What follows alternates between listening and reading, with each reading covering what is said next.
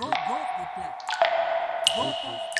plata. Gotas de plata. Gotas de plata. El cine en dosis homeopáticas.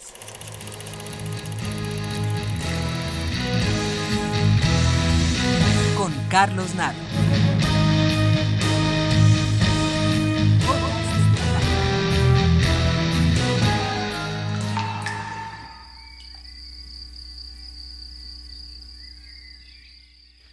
El falso silencio del campo, plagado de rumores y leves sonidos, precede su encuentro.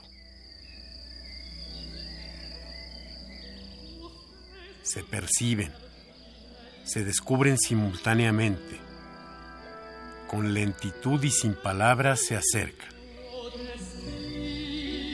lentitud y sin palabras se acercan. Se tocan al principio con timidez. Un toque suave, apenas un roce y se separan. Se reconocen. Ambos aumentan su audacia. Acercan sus cabezas, las juntan. ¿Se besan? ¿Se succionan? ¿Se devoran? En todo caso comparten humedades. Se extienden hasta casi abandonar su coraza protectora.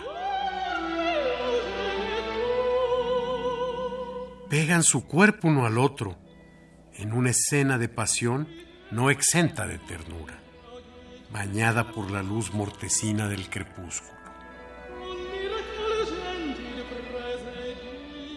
En su espiral de oro, con avidez estrechan sus mucosas. En su espiral de oro, se funden, se alternan. Quien antes estaba abajo, ahora está arriba. Ahora está arriba. Se funden, se alternan, se funden, se alternan, se desploman. Exhaustos se desploman. Yacen juntos.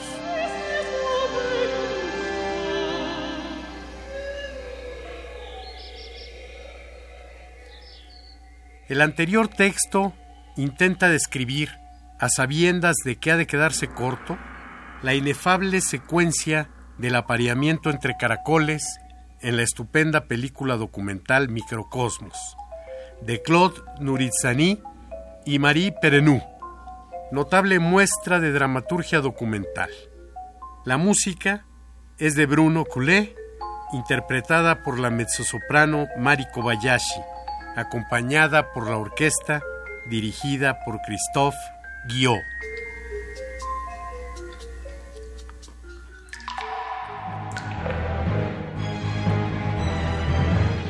Hasta aquí la dosis de hoy. Gotas de plata.